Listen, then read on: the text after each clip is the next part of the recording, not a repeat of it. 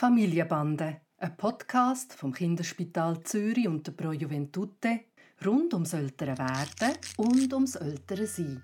Heute zum spannenden Thema Zoff beim Spielen. Einmischen oder nicht? Hi Papi. Hi Noah.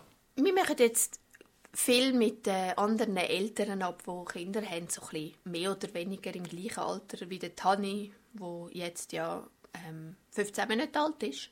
Und ich finde es gar nicht so einfach, äh, die Kinder spielen zu lassen, weil der Tani spielt nicht schön. Also er ist grob, er nimmt den anderen Kindern die Sachen weg, ähm, geht über sie drüber. Also es ist einfach das, was er will, das schaut er, dass er bekommt. Und ich bin mir nicht so sicher, eigentlich werde ich ihn ja machen lassen, aber gleichzeitig habe ich schon das Gefühl, ich müsste eingreifen. Wie weit soll ich ihn denn machen lassen und wo ist die Grenze?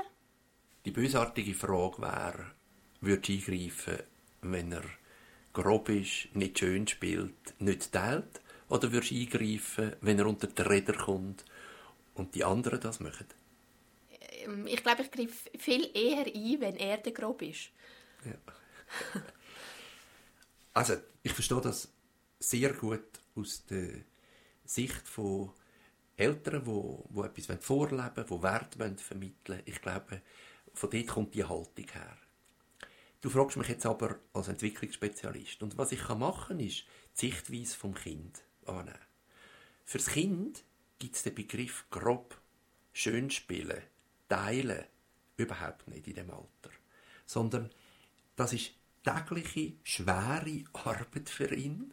Das Spielen, das ist sein Tageswerk. Und er macht Erfahrungen auf allen Ebenen.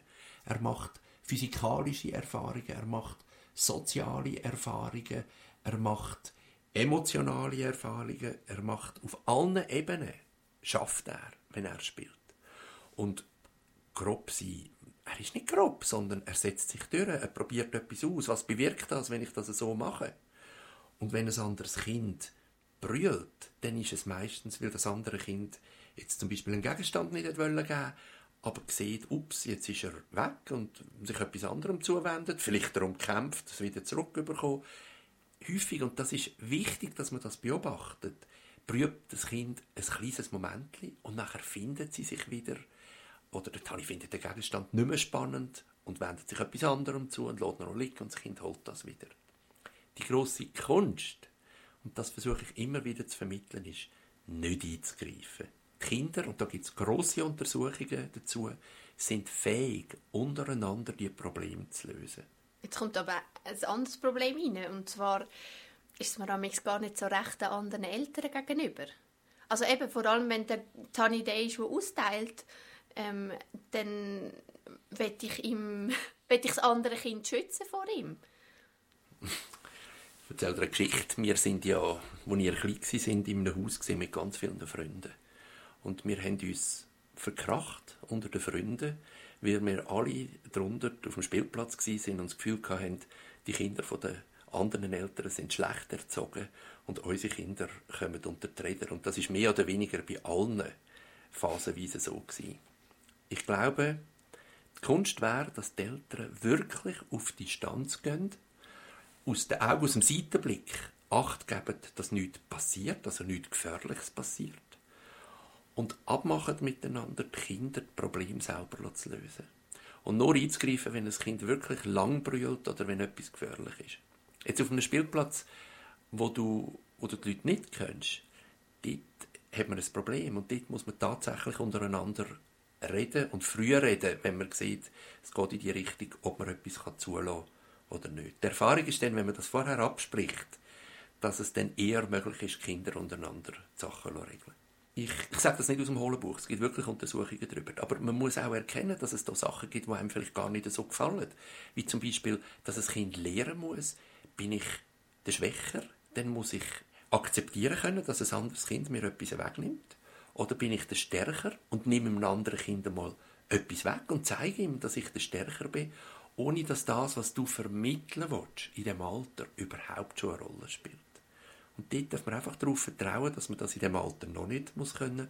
Und wenn man das selber vorlebt, dass das später automatisch kommt. Also du meinst, wenn, wenn das Kind jetzt so ein, ähm, ich bin stärker, darum nehme ich, ich bin schwächer, darum gebe ich lernen, dann heißt das nicht, dass ihn das durch das ganze Leben begleiten wird, sondern es wird dann schon auch die Phase kommen, wo er sieht, dass wir Erwachsene untereinander teilen, dass wir fein sind, dass wir über die Sachen reden und das wird er dann später können.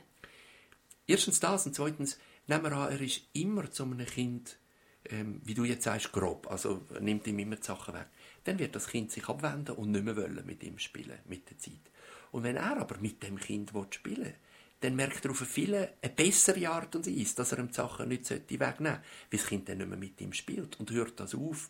Und das hat einen viel besseren Effekt, wie wenn du ihm immer Nein, nein, nein musst sagen und er versteht eigentlich Bahnhof, weiß gar nicht, was du von ihm willst. Ja, das ist nicht wichtig. Also, das, dass ich ihm nicht viel mit der Sprache erklären kann, das ist mir klar. Aber es braucht natürlich schon einen weiteren Schritt, sich dann auch zurückzuhalten und zu sagen, okay, das ist jetzt halt einfach der Weg, wie er es lernt.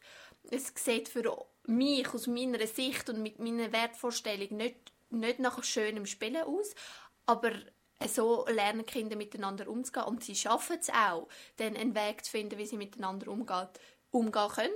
Und dann ist es auch uns Eltern, uns abzusprechen untereinander, damit es nicht eben so weit kommt, dass es uns stinkt, uns zu treffen, weil unsere Kinder miteinander streiten. Genau.